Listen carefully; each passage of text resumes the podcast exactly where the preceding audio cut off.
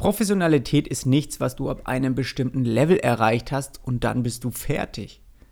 Nur durch Übung kannst du dich selbst weiterentwickeln und das setzt auch voraus, dass du dir selbst eingestehst, Fehler gemacht zu haben und die Schuld nicht bei anderen suchst.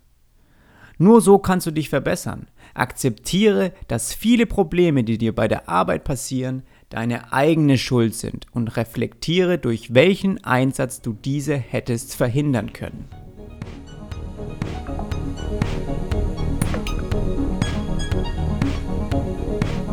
Letzte Woche in der Folge 09 habe ich schon die grundlegenden Eigenschaften des professionellen Arbeitens beschrieben und was für einen Einfluss das auf dich, dein Team und ja die Kunden hat. In dieser Folge heute möchte ich noch genauer darauf eingehen, was es speziell für Designer bedeutet, professionell zu arbeiten und diese Verantwortung auch tatsächlich umzusetzen. Ich hoffe, du lernst was dabei. Wenn ja, würde ich mich über eine Bewertung dieses Podcasts auf iTunes freuen. Hier ist jetzt erstmal die Folge Nummer 10, die vier Grundregeln, um als Designer professionell zu arbeiten.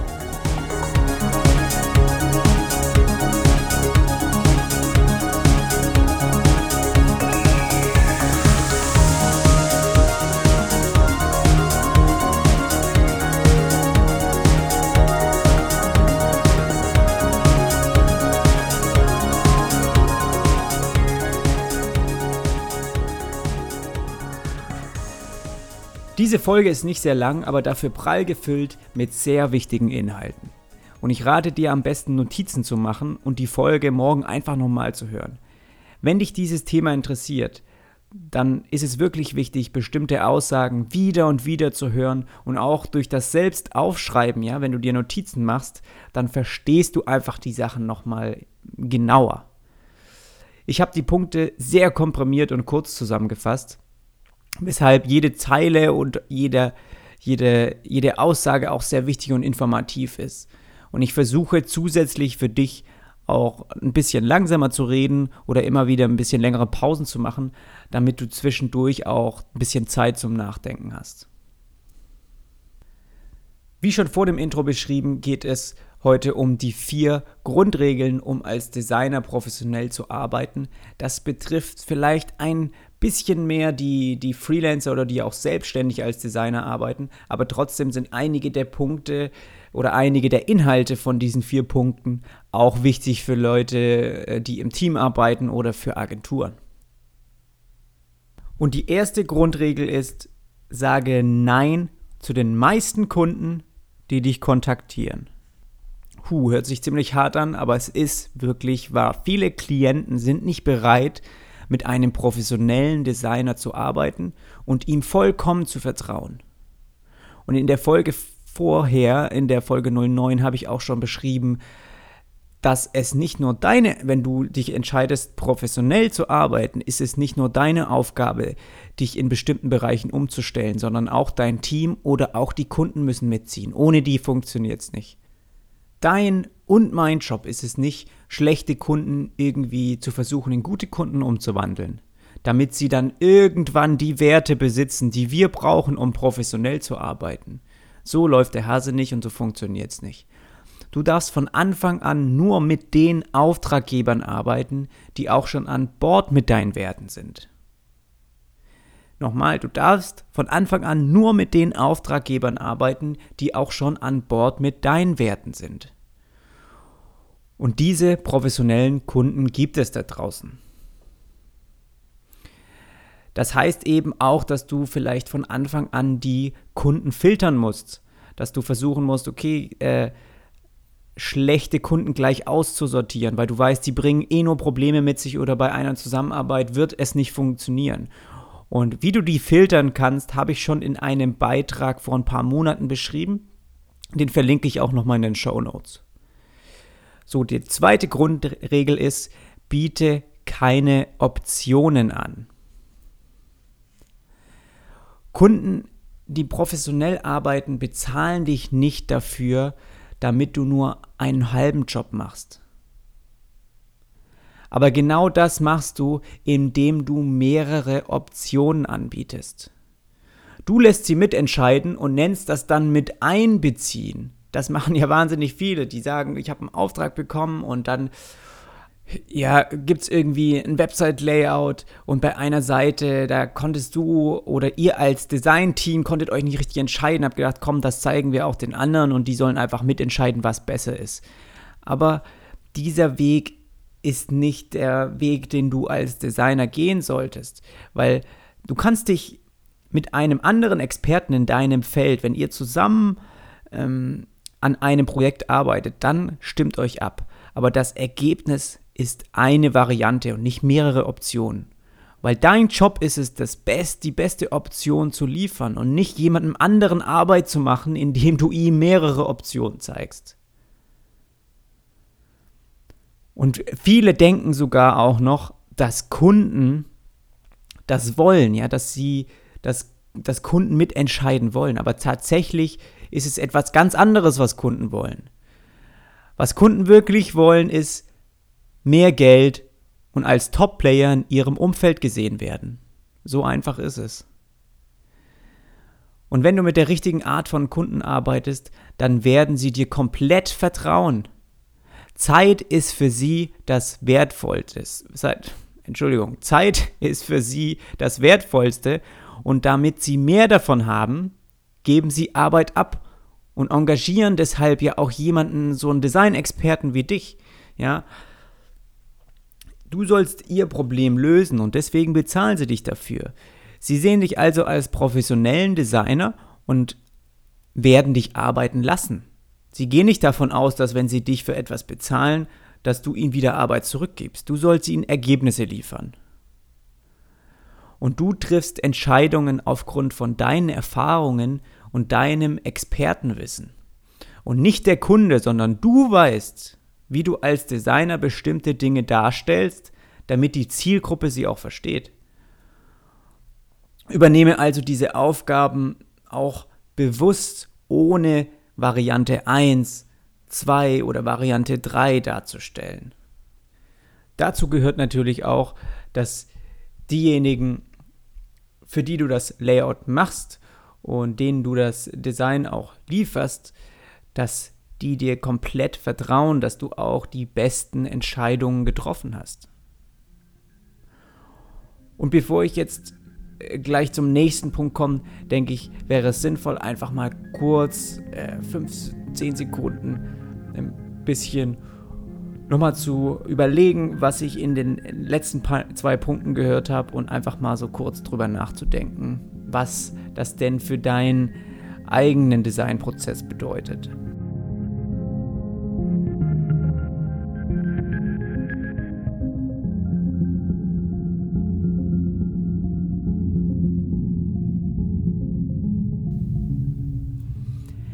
Nächster und dritter Punkt ist, du musst die Kontrolle übernehmen von Anfang bis Ende. Um professionell zu arbeiten, musst du die Verantwortung für alles übernehmen. Das hatten wir schon oft, oft wiederholt in der letzten Folge. Das ist die oberste Grundlage überhaupt, um professionell zu arbeiten. Ja, die Verantwortung für alles zu übernehmen. Du musst bei jedem Auftrag das bestmöglichste Ergebnis liefern und zu 100% auch dahinter stehen. Ganz wichtig. Deine Entscheidungen ist das, was du letztendlich präsentierst und alles, was du erklärst und ähm, beurteilst, das ist zu 100% durchdacht und du stehst auch dahinter. Du darfst nicht irgendwie weiche Knie bekommen. Du hast dir was hinter jedem hinter jeder Designentscheidung hast du dir selbst etwas gedacht und das meine ich damit. Da, dahinter musst du stehen. Dazu musst du auch stehen. Und diese Argumente, wenn, wenn andere nachfragen, müssen begründet sein auf deinen Entscheidungen, die du davor getroffen hast. Du übernimmst die Kontrolle und Leitung, kann man schon fast sagen, ohne dass der, der Kunde oder irgendjemand in deiner Arbeit mitmischt. Das, das, du musst verstehen, dass es einfach dein Spielfeld ist und das ist so deine eigene Küche. Ja, niemand anderes hat dich dort irgendwie zu beeinflussen oder zu komprimieren. Und nur so ist es dir möglich, ja, etwas, ein Ergebnis zu gestalten, das der Kunde von dir erwartet und für das er dich auch bezahlt. Du lieferst immer das Beste, was möglich ist. Und das kannst du nur, indem du eben wirklich in dich gekehrt alleine deine Entscheidung triffst, ohne dass dich jemand beeinflusst. Und dafür musst du von Anfang an die richtigen Fragen stellen und direkt eine professionelle und dominierende Rolle auch übernehmen, ja. Der Kunde merkt und auch Leute, wenn du in einer Agentur oder als Freelancer oder in deinem Team arbeitest, die merken ja, wenn du okay, jetzt kommen, jetzt kommt der Design-Part, ähm, das wird dir zugeteilt, ja, wenn du dann die Kontrolle übernimmst, du musst die richtigen Fragen stellen. Und ich rede hier nicht einfach nur von drei oder vier Fragen. Schau einfach mal, ähm, ich verlinke das am besten auch in den Show Notes, mache ich mir hier gleich noch Notizen. Ähm, schau einfach mal bei meinem Projektanfrageformular auf der Website, wie viele Fragen ich dem Kunden schon stelle, bevor er überhaupt mir eine Projektanfrage schicken kann. Und wenn er diese, dieses Anfrageformular abgeschickt hat, das sind glaube ich schon fast zehn Fragen drauf, dann, dann geht es eigentlich erst los. Ja, dann kommt von mir eine Antwort mit noch mehr Fragen und dann kommt von ihm wieder Fragen und dieser Prozess, das kann gut sein, dass dieser, ja, das ist ja so ein Rechercheprozess, wo man rausfinden muss, um was es in diesem Projekt eigentlich geht und wie die Werte sind dahinter und was die Ziele und Probleme des Kunden sind. Das kann gut sein, dass das mal eine Woche dauert. Und erst wenn du diese Ziele des Kunden oder auch des Projekts in, in deiner Agentur ähm, ja wirklich verstanden hast, kannst du auch das liefern, was von deinem Auftraggeber erwartet wird.